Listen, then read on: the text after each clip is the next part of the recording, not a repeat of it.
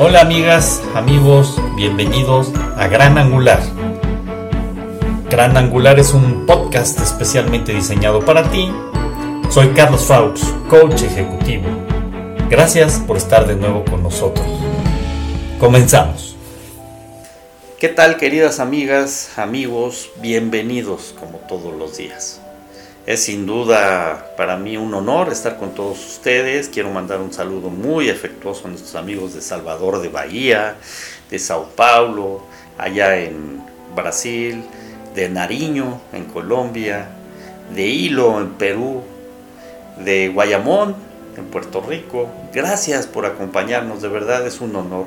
Y es un honor a todos quienes nos escuchan de todo el mundo. Bendiciones a todos.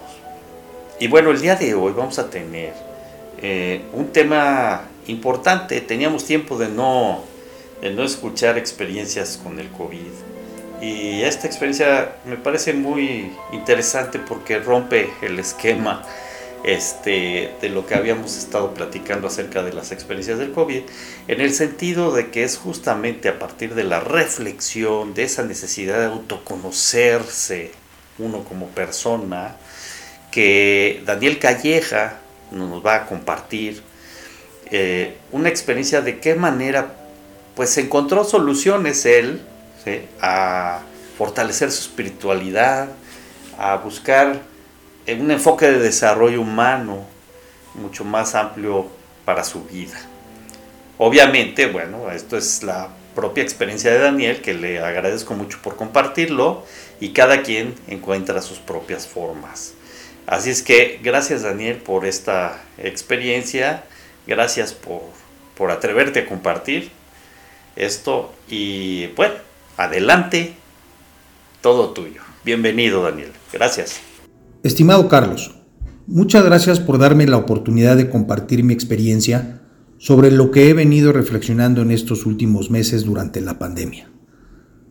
Hace algunos años empecé a cuestionarme sobre cómo podía complementar la educación y formación que recibí, basada en principios religiosos y valores, los cuales permitieron desarrollarme en los ámbitos familiar, social y profesional.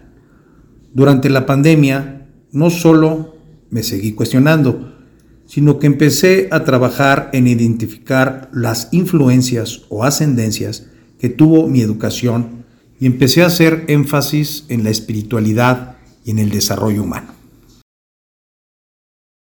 Enrique Martínez Lozano, quien es experto en psicología transpersonal y a quien he venido siguiendo desde algunos meses, dado a que precisamente a través de esta rama de la psicología encuadra muy bien estas dos carencias a las que me refiero.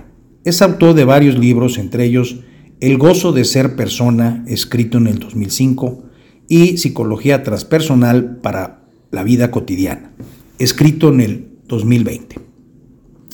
La psicología transpersonal es considerada como la cuarta ola de despliegue de la psicología. No desvaloriza las corrientes anteriores, tales como la psicoanalítica, conductista o humanista, sino al contrario, las reconoce las asume e integra todo lo que cada una de ellas aporta en el camino de la integración y curación del psiquismo humano. La psicología humanista se dio el paso a la perspectiva transpersonal a partir del descubrimiento del otro lugar más allá de la mente y más allá del yo. Este otro lugar es consciente de ello y que en psicología transpersonal tomando como referencia una antigua intuición de la sabiduría hindú, se conoce como conciencia testigo o simplemente el testigo, en donde la persona no es la mente que habla, sino la presencia consciente que la escucha hablar y comprende que nuestra identidad es transpersonal. Generalmente somos rehenes de nuestra mente y de los pensamientos que genera, los cuales provocan que la mayor parte del día estemos reaccionando y hace que nos identifiquemos con nuestra personalidad, en lugar que descubramos nuestra identidad. La perspectiva transpersonal lo que aporta es que desde el momento mismo en que reconoce que la persona no se agota en su psiquismo, sino en lo que trasciende y precisamente por el prefijo trans, nos ubica en lo que somos, es decir, en nuestra identidad, lo que trasciende por completo a lo que pensamos que somos, a nuestra personalidad, a nuestro yo que experimentamos día a día. Entendamos que tenemos un cuerpo, una mente, un psiquismo y que somos más que eso. Además tenemos órganos, pensamientos, emociones, sentimientos, reacciones, pero también somos más que eso. Es decir, lo que realmente somos es aquello que es consciente de todo eso. Parece que quedaron atrás los tiempos cuando la psicología y la espiritualidad se miraban con recelo y tendían a descalificarse sobre las bases de prejuicios.